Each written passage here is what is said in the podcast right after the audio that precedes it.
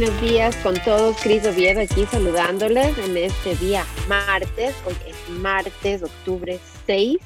Son las 10 y 5 de la mañana. Eh, es un día maravilloso, un día precioso. La semana, esta semana me encanta el clima, cómo está, está fantástico. Les invito a todos a que salgan, a que se den una vueltita por su vecindario o por algún parque con todas las medidas de seguridad, obviamente, manteniendo la distancia. cuando caminamos hay gente que veo que tiene máscaras, personalmente yo no puedo, mm, cuando estoy afuera en lugares abiertos, yo no la utilizo, me siento más cómoda sin utilizarla y pues es, es correcto hacerlo siempre y cuando mantengamos la distancia social. Así que si usted es de las personas que está en casa y, dice, quiero hacer ejercicio, pero me da miedo, busque áreas, busque parques. ayer justamente eh, hice una entrevista en, en, en inglés sobre una iniciativa del Estado que es, es, para caminar. Este mes de octubre se ha determinado que es Walktober, se dice en, en, inglés, vendría a ser octubre de caminata, le podríamos traducir tal vez en español. Y pues lo que nos incentiva es justamente a eso, a caminar. Y, y en días como hoy, que está soleado, que está fresco, eh, nos invita en realidad la naturaleza que salgamos y, y tomemos parte, ventaja del clima maravilloso que tenemos. Y les hablo de las medidas de seguridad porque, bueno, pues COVID sigue con nosotros. Al mismo tiempo que estamos transicionando ya al otoño, pues sabemos que como cada año en el otoño, en el invierno específicamente, tenemos la temporada del flu, de la gripe, de la influenza. Y es algo que siempre está en nuestras mentes. Entonces, en este año como que tenemos el cherry on top, que le dicen en inglés, ¿verdad? Tenemos esa cereza extra que se llama COVID-19 y pues tenemos que prepararnos mejor en este año para mantenernos saludables. Así que mi invitada del día de hoy, la doctora Ivedo Kendo, nos va a ayudar justamente a conversar sobre medidas, cosas que podemos hacer para prepararnos para esta temporada, también para entender en realidad, porque conversaba yo justamente ayer con alguien y decíamos, el miedo es algo, es, es el síntoma más grave de cualquier enfermedad. Entonces, eh, ¿y cómo evitamos tener miedo, no? Porque es válido, es muy válido. Nos estamos enfrentando a un virus que, que es distinto, que los mismos científicos han tenido que ir cambiando toda la información a medida que el virus ha seguido avanzando. Entonces, personas normales como yo, que, que digo, yo me, me, baso en los científicos y los escucho, y, y, si ellos mismos están todavía con varias preguntas, mucho más nosotros en casa. Pero podemos, podemos en realidad eh, quitar ese miedo, borrar ese miedo y prepararnos, empoderarnos y tomar pasos en casa eh, con la información, manteniéndonos informados, manteniéndonos eh, saludables, haciendo todo lo que más podamos para sencillamente, pues, eh, fortalecer nuestro sistema. Así que, doctora, muchísimas gracias por, por, acompañarme en este día, por, por educarnos siempre, por, por, tomar estas oportunidades para conversar con nosotros y pues responder, tratar de responder un poco de esas preguntas y aplacar ese miedo que, que se nos ha venido tan fuerte con, con este COVID-19. Así que me gustaría empezar solamente por recordarles a todos un poquito acerca de, de, quién es Yvette, la doctora Oquendo, que conocemos muchos aquí en, en el condado de Howard, eh, pero para los que de pronto no la han conocido o de pronto no recuerdan, quisiera que, que nos cuente un poquito acerca de, de, su background antes de que empecemos a conversar del flu. Seguro, seguro. Este, eh, mi nombre es Yvette Oquendo, eh, yo soy de Puerto Rico, eh, llevo viviendo aquí en Howard County desde 1990, en Maryland desde 1983. Yo soy médico de familia uh, por mi entrenamiento. Eh, trabajé primordialmente aquí en el condado, inicialmente en una práctica privada que se llamaba Potomac Physicians y después trabajé, uh, con ellos trabajé 19 años y después trabajé con, la clínica eh, federal uh, de Chase Braxton aquí en Howard County. Con ellos estuve nueve años y dejé eh, Chase Braxton en, el 2017 cuando entonces cogí un trabajo administrativo con la aseguranza más grande de, de esta área, que es Care First eh, Blue Cross Blue Shield, y con ellos llevo trabajando desde el 2017. Eh, me encanta mantenerme conectada a mi comunidad, porque es importante dar para atrás, eh, eh, pay it forward.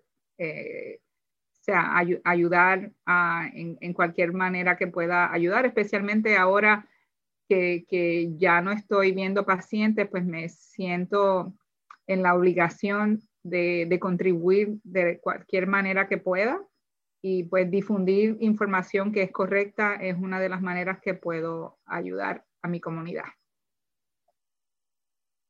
Y qué importante que es tener eh, información correcta en realidad, doctora, especialmente en, en, en, mm, en, cosas como y momentos como los que estamos viviendo ahorita, ¿no? Donde, donde hay saturación de información, porque la verdad es que tenemos acceso, lo único que tenemos que hacer es poner en Google eh, cualquier cosa que necesitemos, ¿verdad? Cualquier cosa que estemos buscando y nos aparecen respuestas de respuestas de respuestas.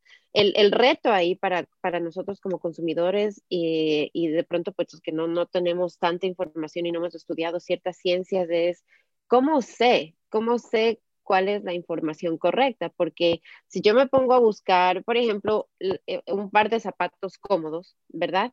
Me van a salir 10.000 opciones y cada una va a sonar mejor que la otra. La plantilla de este es más suave, eh, pero y después voy a encontrar otro website que dice la plantilla del que viste ahorita no es buena por estas razones. y entonces después voy a encontrar un tercer website que me dice las dos plantillas que viste ahorita de esos zapatos no son buenas y esta es la mejor.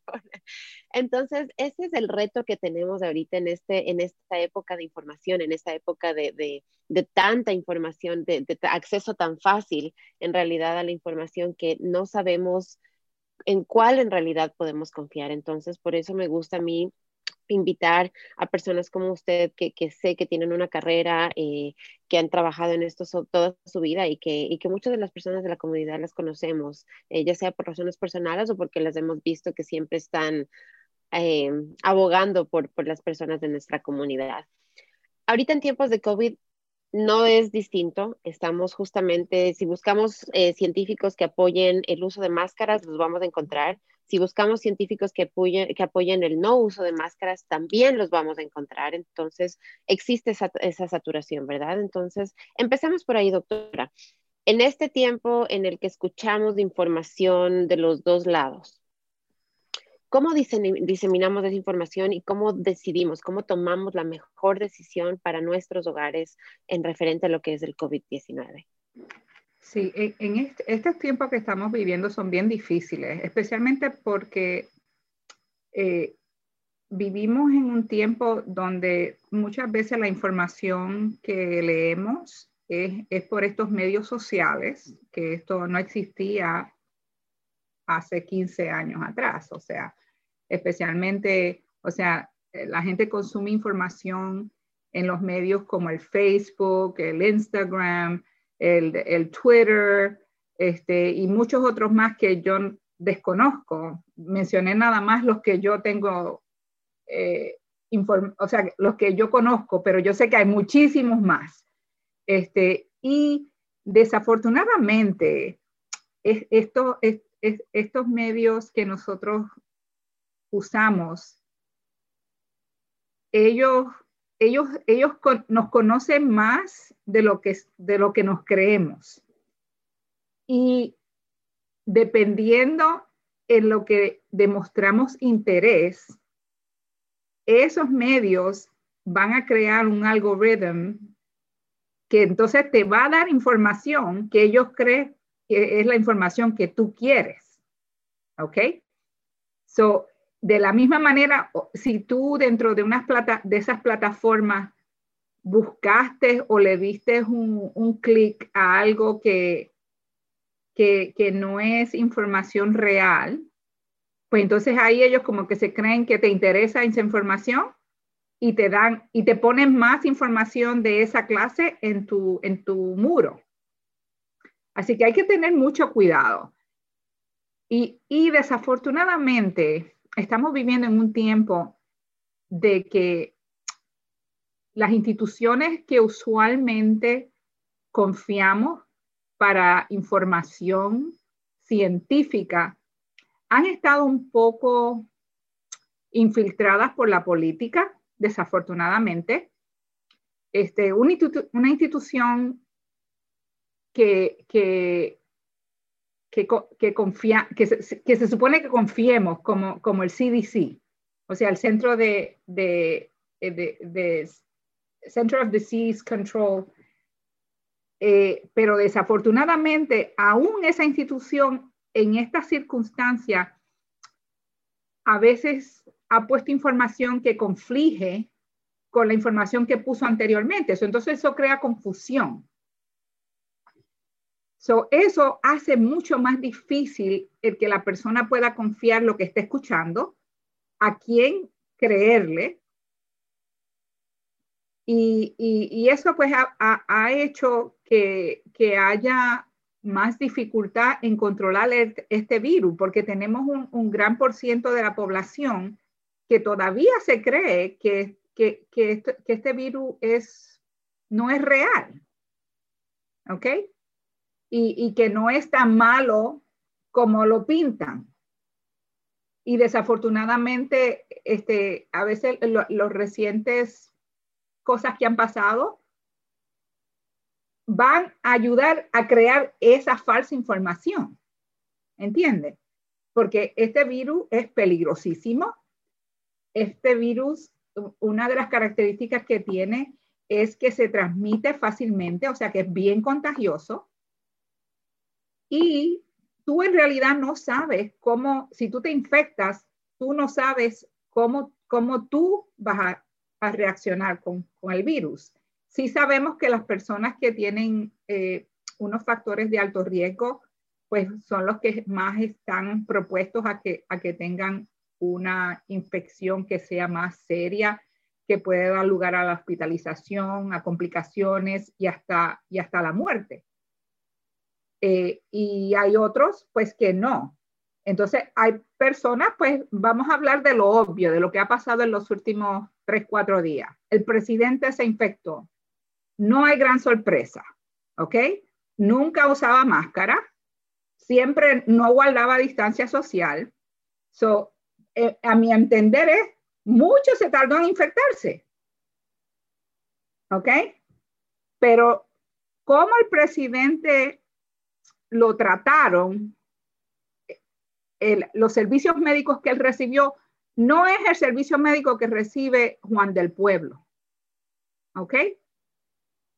So, el, el presidente, por ser presidente, recibió todo lo necesitara o no. Pero eh, Juan del Pueblo no recibe esos servicios. Y entonces ahora la historia es, oh, el vino no está malo. Yo lo dominé. entonces, eso va a crear aún más confusión, porque eso le, e, e, ese, ese 40% de la población, a veces casi hasta 50% de la población que que, se cree y sigue lo que hacen los líderes, pues entonces va a decir, ah, pues no es tan malo. No tenemos que, hacer lo que nos están diciendo que hacer. So, hay que continuar protegiéndose, hay que continuar usando la, máscara, cubrirse la cara, no tan solo para protegerte tú, primordialmente para proteger los otros. Hay que continuar guardando distancia física. Hay que tratar de evitar estar en sitios donde hay mucha gente que esté adentro. O sea, afuera es mucho más fácil porque el, aire ayuda a que se disipe, pero cuando estás metido dentro de un edificio, pues entonces la circulación del aire no es tanta. Viene el tiempo de frío, so ya no se van a poder estar abriendo ventanas. O sea que, aún vamos a tener que ser mucho más cuidadosos ahora que se aproxima el tiempo de frío, porque entonces ya no se van a poder las cosas hacer afuera. Así que hay que tener mucho cuidado, porque si continúa, e, e, e, esta pandemia todavía está aquí. Y no se va a ir. No se va a ir hasta que, eh, desafortunadamente, o sea, no, no es que quiera ser negativa, pero si, la vacuna sale, en realidad la vacuna no se va a poder distribuir al público general como hasta la primavera del 2021, hacia el verano del 2021. O sea que, estamos hablando de que todavía vamos, a tener que estar cuidándonos y, ser, y, tener precauciones probablemente hasta mediados del 2021. Así es, y es importante en realidad que, y no, no estamos tratando de, ni de ayudar ni de complicar a nadie en lo que es política, porque sabemos que, eso cada quien tiene su, su, derecho de tener su opinión y de apoyar a quien ellos deseen. Entonces, solamente quiero aclarar eso ahí. Pero sí es importante en realidad, y, no necesariamente necesitamos ver al presidente, sino que necesitamos conversar con nuestras amistades, necesitamos conversar con nuestra familia, eh, nuestras, de pronto, nuestras mismas experiencias en nuestro hogar, en el que ya conocemos personas que han tenido COVID y las historias son distintas. Y en lo personal, yo siento que ese es justamente el mayor riesgo de este virus, que no tiene consistencia, que no es que dice uno, ah, no, es que el rato que le dio a, como decíamos, a Juanito, por ejemplo, entonces Juanito le dio fiebre, le dio esto, le dio lo otro y ya, o sea, ya y lo superó y, y se acabó sino que al contrario, o sea, hay gente que solamente le da dolor de estómago y daño estomacal y nada más. Hay gente que le da muchísimos síntomas, les da eh, los síntomas respiratorios, les da los síntomas estomacales, les da fiebre muy fuerte, le da fatiga, pasan en cama, pero después lo superan. Hay gente que ha tenido que ir al hospital hay gente que ha necesitado de respiradores, hay gente que ha fallecido. En cuestión de, de, de, lo que he visto, el, el, que más me impresionó a mí fue que le dijeron el martes y el día miércoles la persona ya no estaba. Entonces, en menos de 24 horas, la persona ya no, no pudo sobre, sobreponerse del virus. Entonces, en lo personal, siento que ese es el riesgo más grande, que no existe en realidad una consistencia y que digamos, si a ti te da el virus, así es como vas a reaccionar. No hay tal. No sabemos.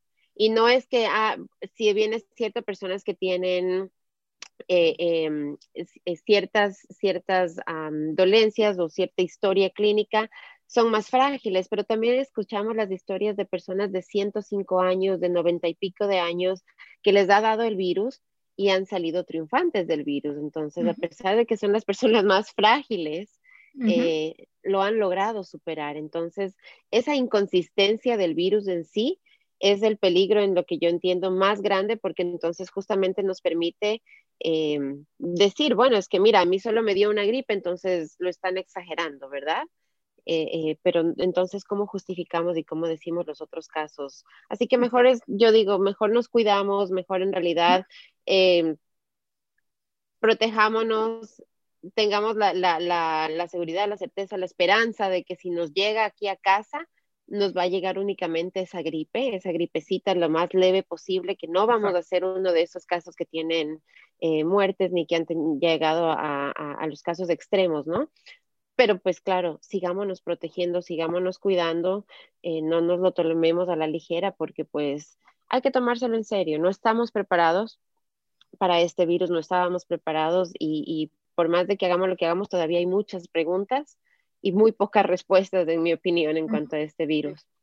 Doctora, y justamente mirando el virus y comparándolo con la gripe, porque bueno, la gripe es algo que también, y es eh, al principio cuando el COVID llegó decían, pero si la gripe mata más personas todos los años, la influenza todos los años, el porcentaje de, mortalidad es mucho más alto que el del COVID, ¿por qué estamos parando? Era el primer, la primera pregunta de muchas personas, ¿no? De por qué vamos a, a detener la economía cuando ya tenemos un virus así parecido, que igual mata a muchas personas y ese virus nunca nos detiene en la economía. Entonces, cuando miramos COVID en contra de, la influenza, hablemos de las estadísticas primero eh, y, respondamos tal vez esa, esa pregunta que si es que ¿no? O sea, si, si también mata, no a todos, sino un porcentaje solamente de las personas que les da anualmente. Y el virus COVID estamos diciendo que igual solamente eh, la mortalidad es, a ciertas personas, no todos. Entonces, ¿por qué la diferencia? Respondamos esa pregunta. ¿Por qué con COVID nos hemos tenido que quedar en casa y por qué con la influenza no nos tenemos que quedar en casa y seguimos nuestra vida regular? Dos, eh, eh, lo, lo, primero que puedo decir es que el, el COVID es un virus nuevo para los humanos. ¿Ok? La influenza lleva es centenaria. O sea, que hay diferentes variaciones de la influenza, que el, que el virus ah, muta y hay diferentes tipos de influenza, pero la influenza no es nueva. Para la influenza hay vacuna. Para el COVID no. La influenza eh, es contagiosa, pero el virus del COVID es mucho más fácil contagiarse que con la influenza. O sea que eh, yo diría que esas son las, las, tres razones de diferencia de, de, un virus al otro. Perfecto, y entonces justamente por eso, por el hecho de que es nuevo, de que no hay vacuna y que es mucho más contagioso, no tenemos protección, entonces claro, quedémonos en la casa hasta que logremos ponerlo bajo control y entonces sí, y hay fotos, hay fotos de, de, las gripes de hace muchísimos años, cuando, cuando la gripe en sí era lo nuevo, que tenían también sus máscaras, que tomaron este mismo tipo de medidas, entonces eh, son, son cosas que se van, tal vez se van a ir normalizando, hay que esperar y ver si COVID también se convierte como en una influenza, en donde ya tenemos una vacuna, donde ya sabemos qué hacer, qué esperar, qué no hacer y, y empezamos a, a, convivir con él, ¿no? Eh, pero mientras tanto, sí, tenemos que identificar justamente esos pasos para podernos proteger y mantenernos saludables. Estamos ya entrando a la temporada del flu, eh, se está cada vez reabriendo más las cosas y existe nuevamente el temor. Cuando yo empecé hablando hoy dije, hay temor, hay miedo, eh, hay mucha gente que dice, ok, ¿cómo distingo? Si es que yo voy a salir ahorita, por ejemplo, voy a empezar a salir a la calle, hay gente que está empezando a trabajar. Eh, le contaba a la doctora que en la escuela de, mis niños, ya hoy mi hijo fue a la escuela presencial, van a empezar a ir un día por semana. O sea, hay escuelas que ya están empezando a tomar ese tipo de pasos. Entonces, poco a poco estamos tratando en realidad de, de reabrir todo. Pero se nos viene la temporada justo de flu, nos toca reabrir justo para la temporada de flu. Y es muy parecido, pues de hecho mucha gente dice el COVID es solamente otro tipo de gripe. Hay gente que ha dicho eso, ¿verdad? Entonces, ¿cómo distinguimos, doctora? ¿Cómo, cómo si yo, por ejemplo, mañana empiezo a, a, sentir como catarro o como cansancio, lo que, lo que sentimos siempre con la temporada de gripe, ¿cómo sé que es COVID o cómo sé que es gripe? ¿Qué tengo que buscar? ¿Qué tengo que ver ahí? Eh, si son tan parecidos, son primos hermanos los dos en realidad. Exacto. Pues fíjate, no manera de saber cuál es cuál, a menos que vayas a, buscar cuidado médico y que te hagan la prueba. Y, es posible que vayan a haber personas que tengan ambas a la vez. O sea que yo no sabía que se puede tener la única la, única manera que, que, se puede diferenciar una de la otra es que te hagan la, prueba. Ah, para, para la influenza, pues hay muchas más pruebas disponibles, eh, pruebas que te dan el resultado inmediato dentro de 15, 20 minutos. Este, la, las pruebas del COVID, aunque hay pruebas que dan resultado eh, así de 10 a 15 minutos, esa no es la prueba que, está, que se está haciendo primordialmente, o sea, la, la que se está haciendo primordialmente es la que se, se, va al laboratorio y dependiendo del laboratorio es el tiempo que se tarda en, en tu saber el resultado. Y a veces desafortunadamente eh, ha habido casos que se tarda 10, 12 días en darte un resultado, que eso es ridículo porque no, no permite a la persona, eh, o sea, si, si, tú te fuiste a hacer la prueba porque tú estuviste expuesto a alguien que, que sabías que tenía COVID, pues vas a tener que, que aislarte por el tiempo, por, por, los 14 días, porque esperando la prueba no te va a ayudar, ¿entiendes? Claro, sí. Eh, pero sí, en realidad, en cuanto a síntomas, como los síntomas son bien parecidos, fiebre, dolor de cuerpo. Este, los síntomas clásicos de la influenza es fiebre bien alta y dolor de cuerpo terrible.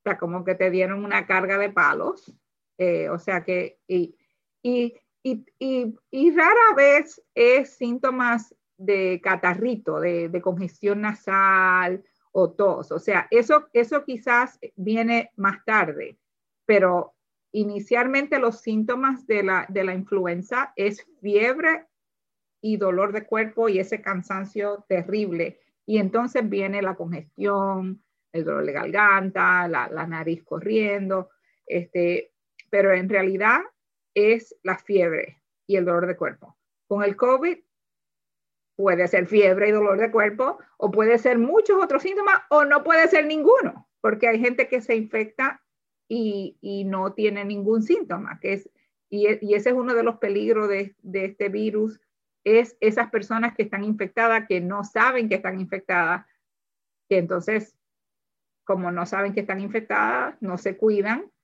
y esas personas son las que entonces riegan más el virus. O sea que en realidad no hay manera de saber a menos que te vayas a ver y que te hagan una prueba. Entonces, doctora, con esa, porque por ejemplo, cuando, cuando es temporada de gripe solamente, muchas veces yo recuerdo, o sea, me sentía un poco mal, no tenía fiebre. usualmente si es que yo tengo fiebre, yo me quedo en casa, porque pues sé que ahí entiendo lo que he aprendido, es que si tenemos fiebre somos más contagiosos, ¿verdad? Entonces, si yo tengo fiebre, yo me quedo en casa. Pero han habido veces en las que anteriormente, algunos años, por ejemplo, me he sentido decaída, me he sentido eh, de pronto un poco de molestia en la garganta, eh, me he sentido un poco tal vez como, como con congestión, pero no me ha detenido para ir a hacer mis cosas, para ir a trabajar y tanta cosa. Ahorita que tenemos el COVID, eh, si los síntomas son tan parecidos, ¿verdad?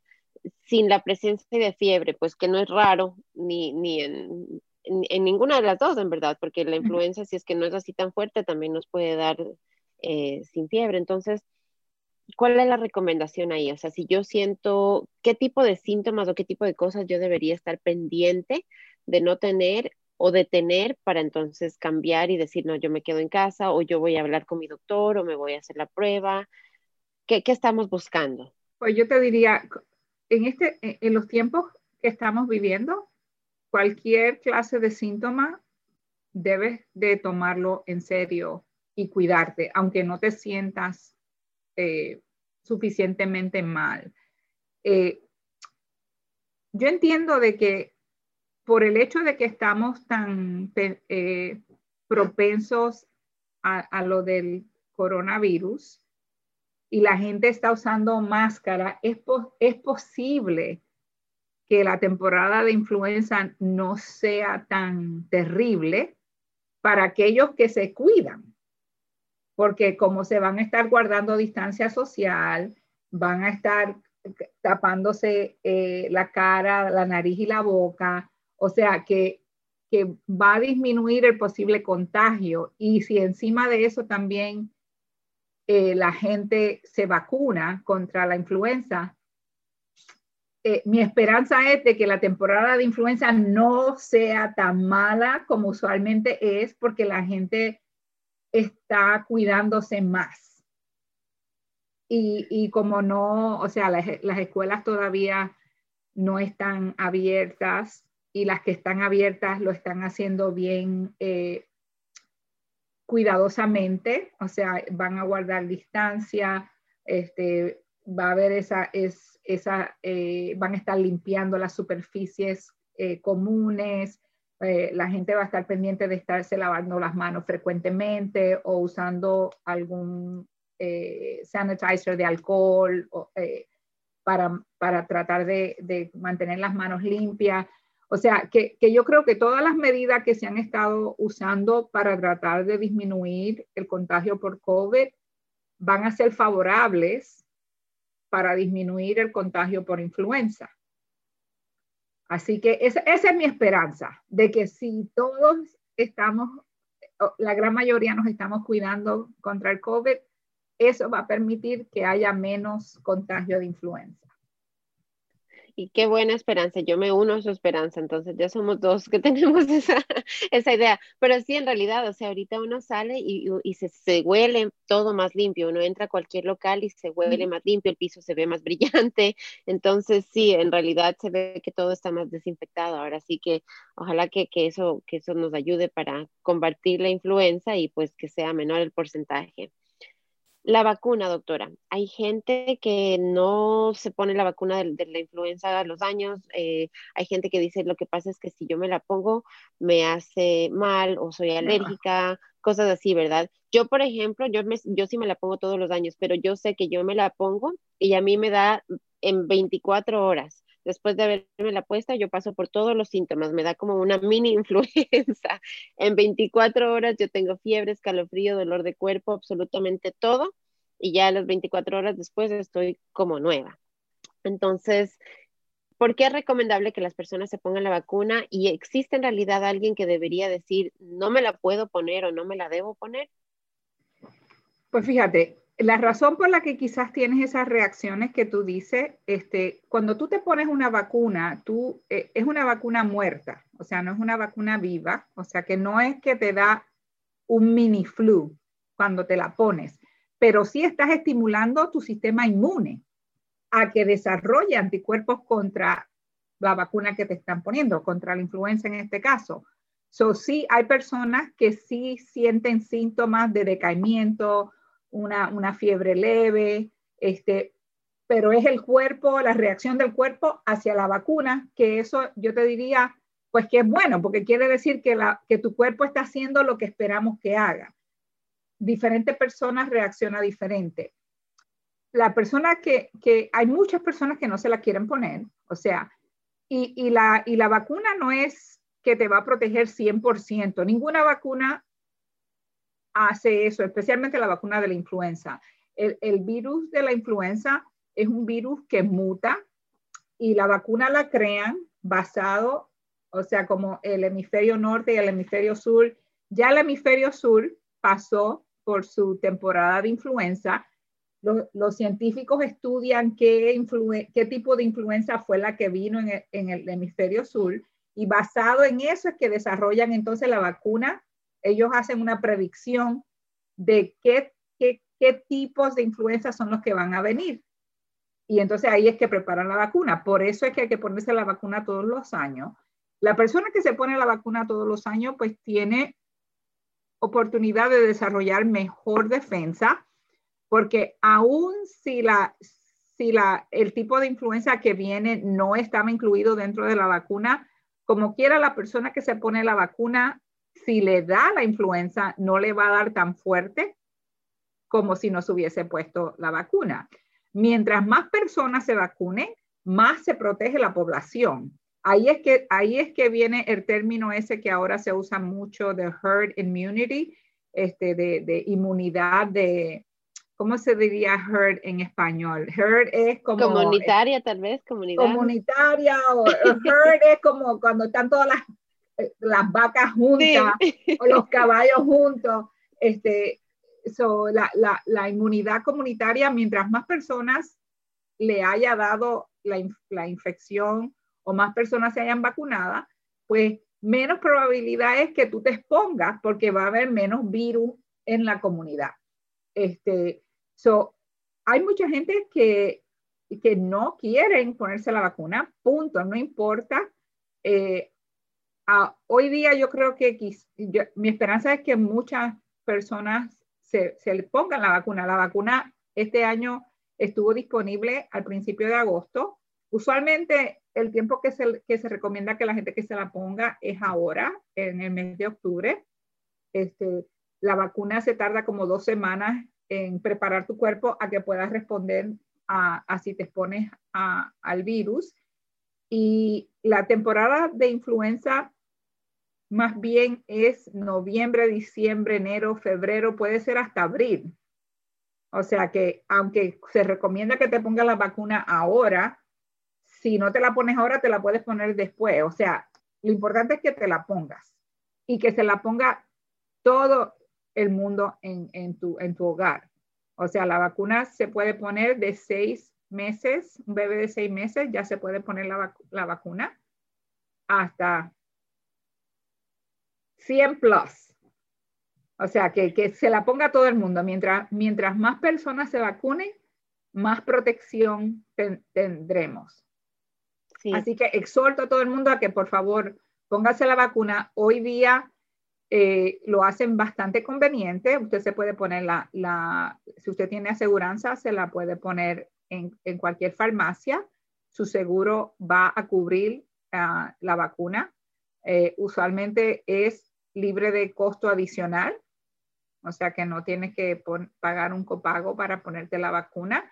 Si usted está visitando a su doctor para una visita rutinaria, puede pedir, la, mayoría de las oficinas ofrecen la vacuna.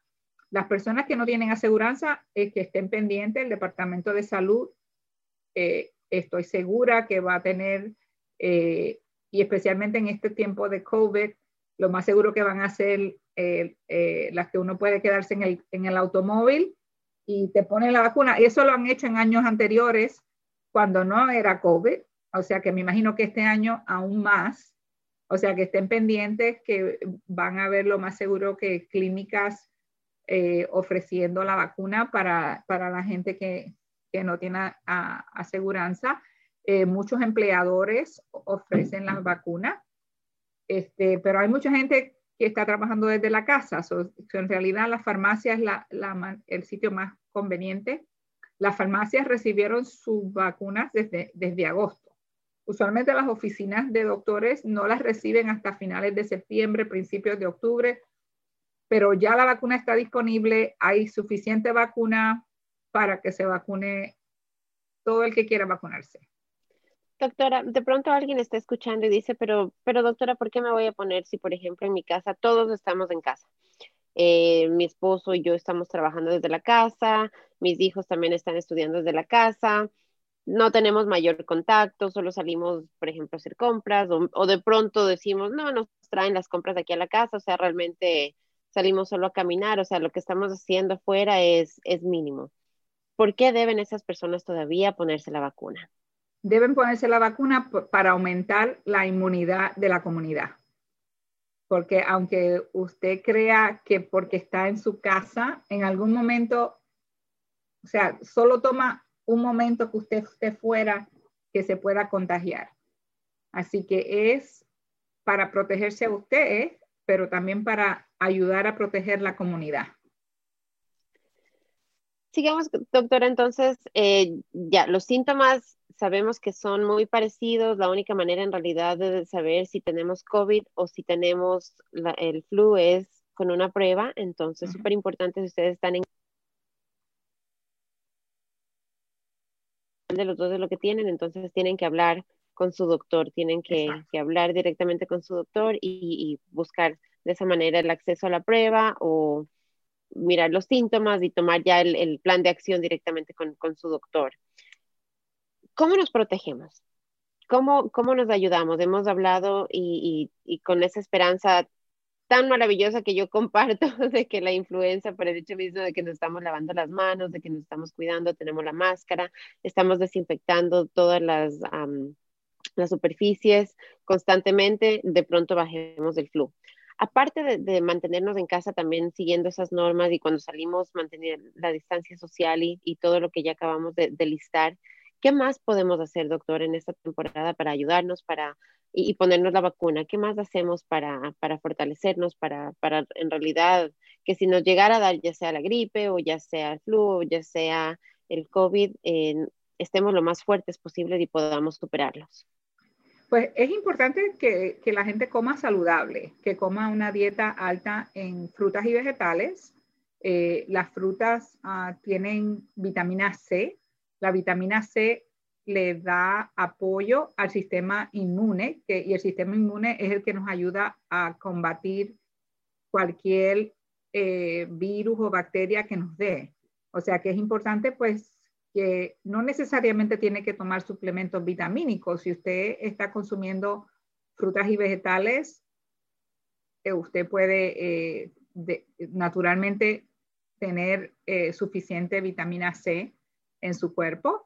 eh, actividad física. Es bien importante que la persona, no importa, y aunque esté frío, que se abrigue y salga y camine. Eso es bueno para, para el cuerpo, bueno para, para la mente, eh, para su espíritu, salir y respirar aire fresco. O sea que es importante mantener eh, esa actividad física porque mientras más saludable física y mentalmente usted está, más preparado está para poder su cuerpo combatir cualquier infección que le dé.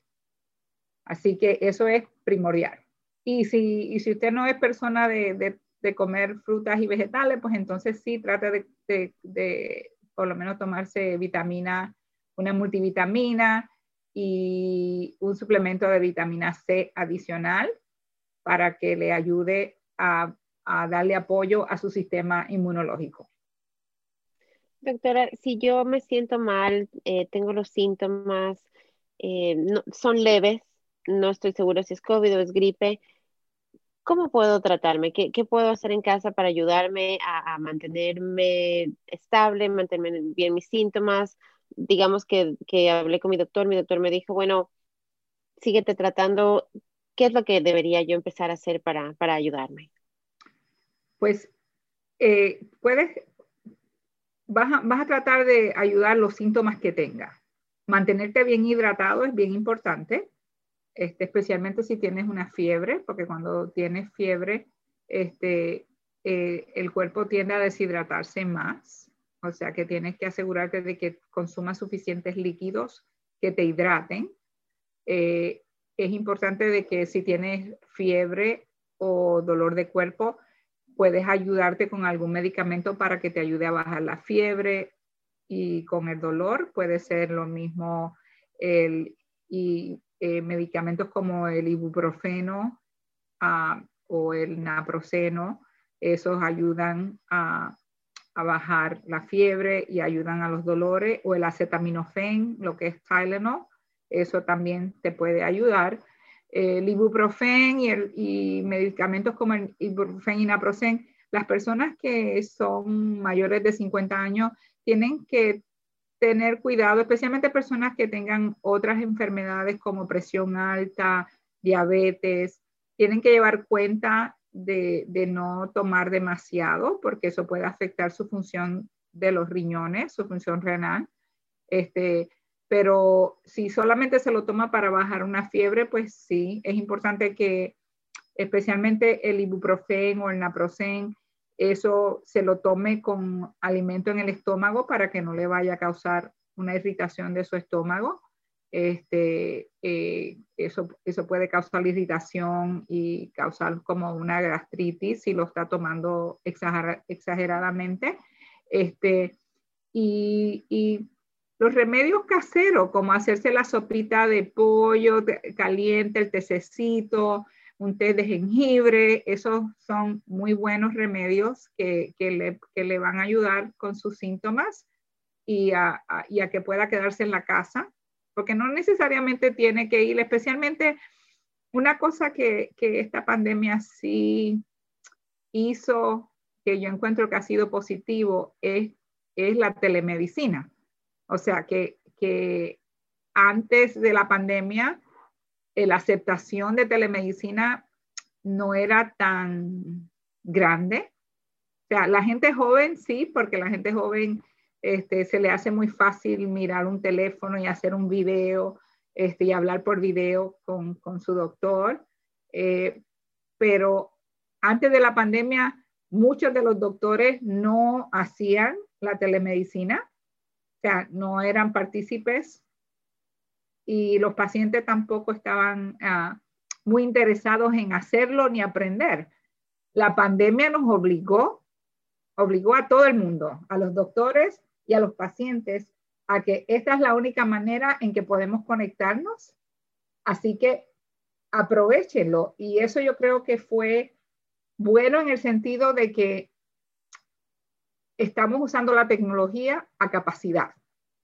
Y, la pandemia pues también obligó a los seguros médicos a reconocer que esto es una manera de proveer servicios y que deben de pagarlo. Y, lo, han hecho. O sea que yo creo que, como dice mi esposo, ya la pasta se salió del tubo, nadie puede poner la pasta para dentro. O sea, esto yo creo que la telemedicina llegó y se quedó. O sea, que, que hoy día, si usted se siente enfermo y si usted tiene aseguranza, usted puede accesar lo más seguro a su médico primario a, a través de una visita eh, por video sin tener que ir a la oficina y él le puede dar recomendaciones de lo que tiene que hacer y puede hacer la evaluación y tomar la decisión si se, si se tiene que ver en persona o si, o si puede quedarse en su casa cuidándose usted mismo con las recomendaciones que le haga su médico primario. A mí también me parece que es positivo eso porque muchas veces teníamos que pedir permiso en el trabajo, teníamos que hacer otro tipo de cosas en realidad y se complicaba un poco el poder hacer citas y mucha gente decía es que yo no puedo ir al doctor porque no puedo dejar de trabajar, no puedo pedir un permiso y cosas así. Entonces, con la telemedicina me parece que sí nos da un poco más de flexibilidad y nos permite en realidad acceder más fácil a la medicina. Y hablando justamente de acceso, doctor, antes de que se nos termine el tiempo, nos quedan unos 10 minutos todavía. Em, tenemos muchas personas de nuestra comunidad latina que no tienen seguro, que no tienen documentos, que no tienen un doctor. Em, recursos comunitarios, doctora, que usted conozca, o lugares en donde, por ejemplo, si se sienten mal, eh, tal vez tienen miedo de, ir a un hospital o de ir a una clínica. Entonces, me gustaría que nos cuente un poquito y que les dé tranquilidad en realidad y les hable acerca de esos recursos que existen en nuestra comunidad para personas que no tienen documentos y no tienen ahorita un seguro médico o acceso a, salud.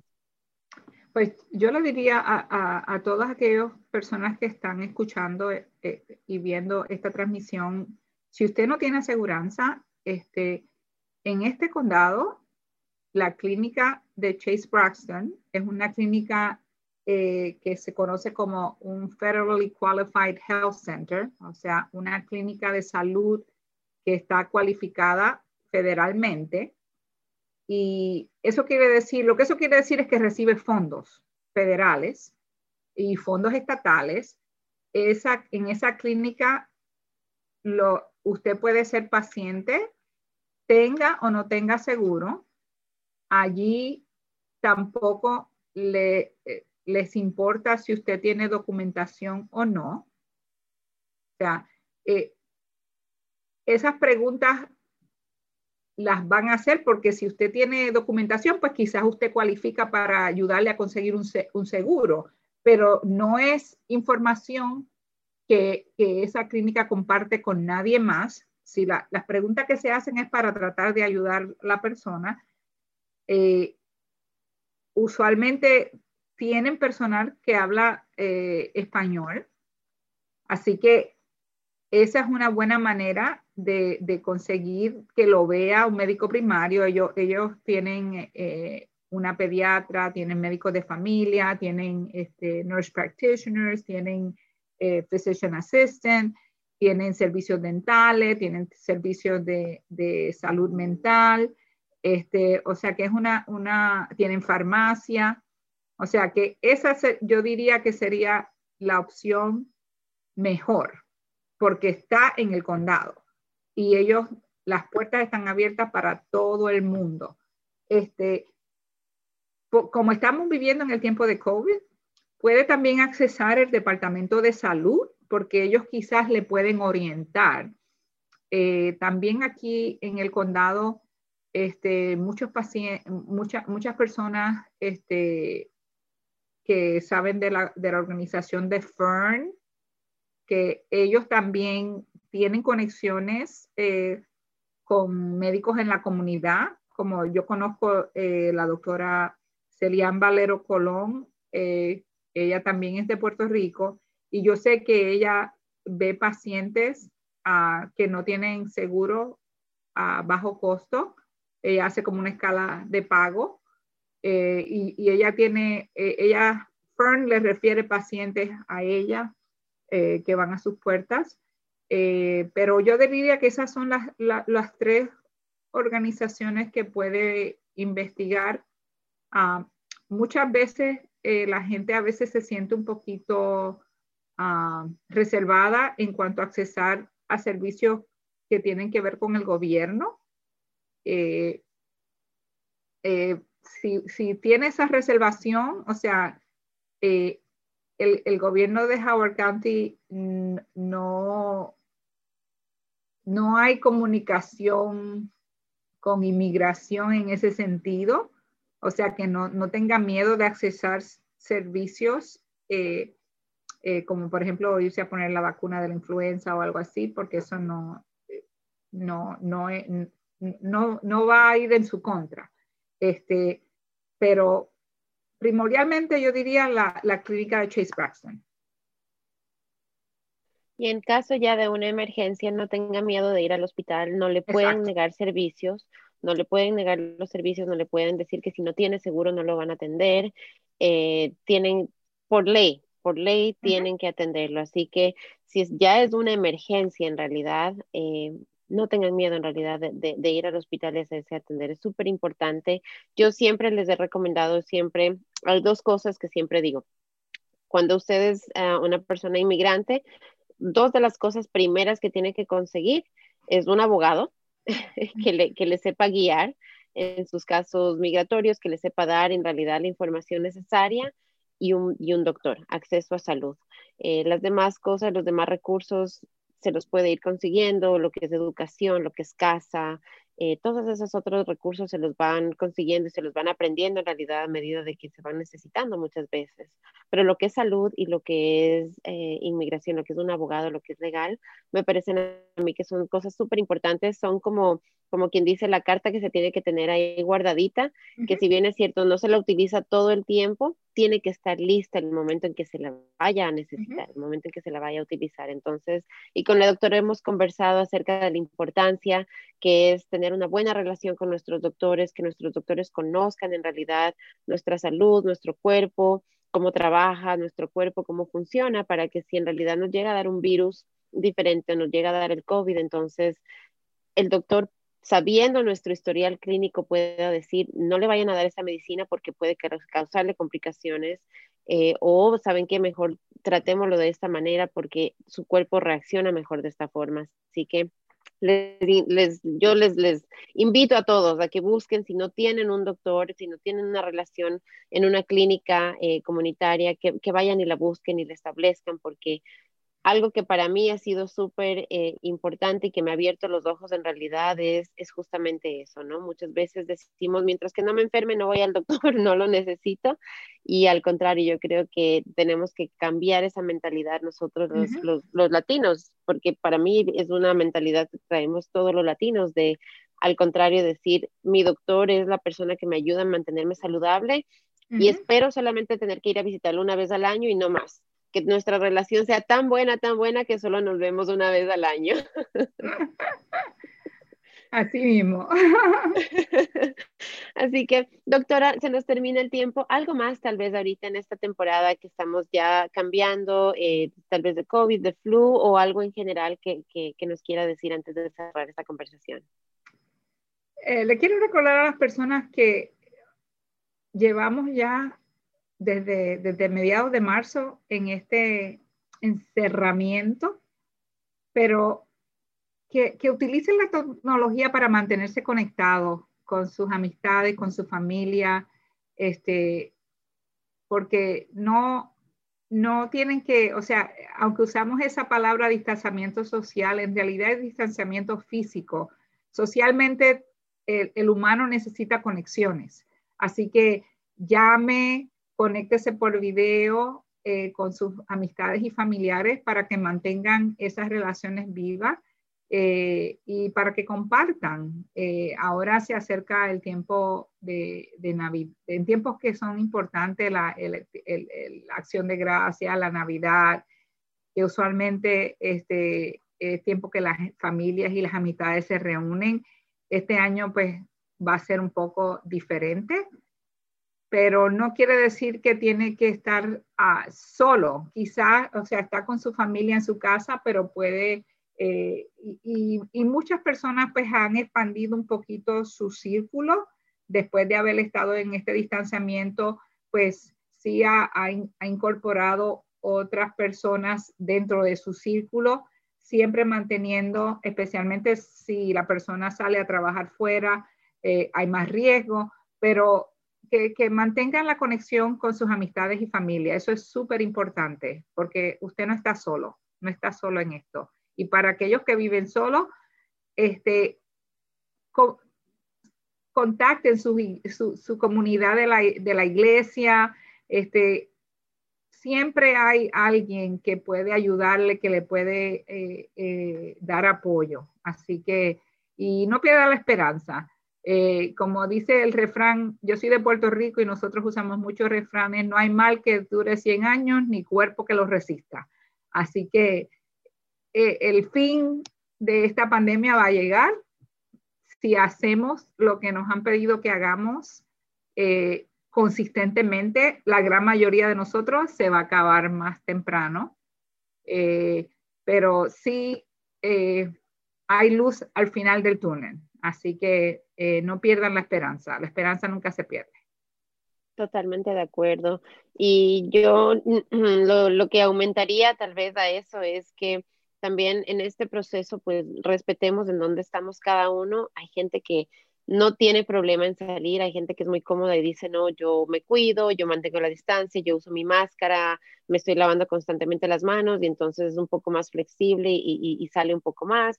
Hay gente que en cambio realmente no se siente cómoda y dice, no, yo prefiero quedarme en mi casa, así es como yo me cuido, así es como nos sentimos mejor, tengo eh, ciertas circunstancias que, que me hacen tener mucho miedo pero como decía la doctora, ¿no? Respetando en dónde estamos cada uno, pero manteniéndonos conectados mediante la tecnología, eh, manteniendo la distancia social, si de pronto alguien en realidad, eh, porque conozco varias personas que desde marzo en realidad no han salido de casa, eh, que, que, tienen en realidad todavía esa idea de, de, de, cuidarse por A o B circunstancia, entonces buscar las maneras de, de cómo aceptar en dónde están ahí, respetar que están en ese punto y cómo se sienten cómodos para conectar. De pronto, en algún momento ya lo hice yo, una amistad, eh, no quería salir de casa, entonces lo que hice le dije, bueno, pues si tú estás cómoda, yo puedo ir y sentarme en el patio de afuera, tú abres la ventana, no sales de tu casa, yo me mantengo lejos con las máscaras y conversamos de esa manera.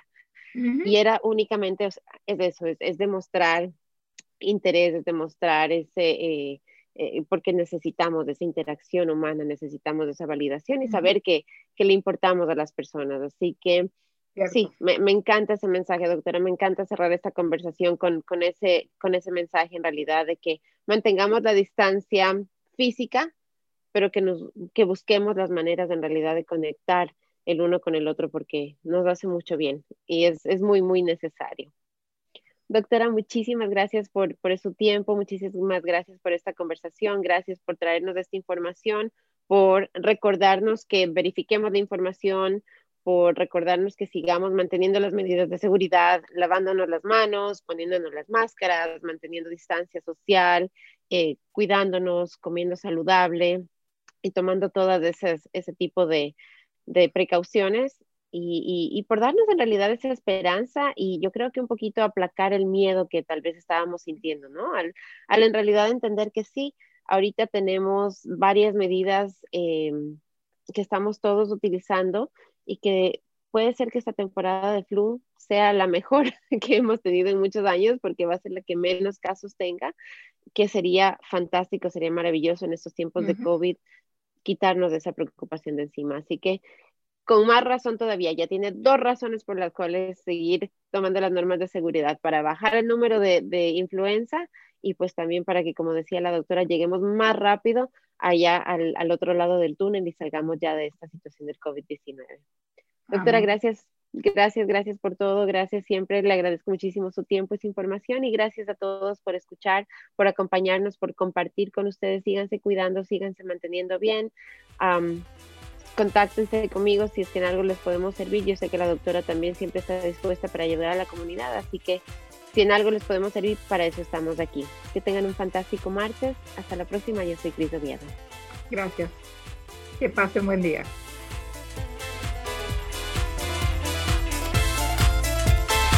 Connect with us. We are Dragon Digital Radio.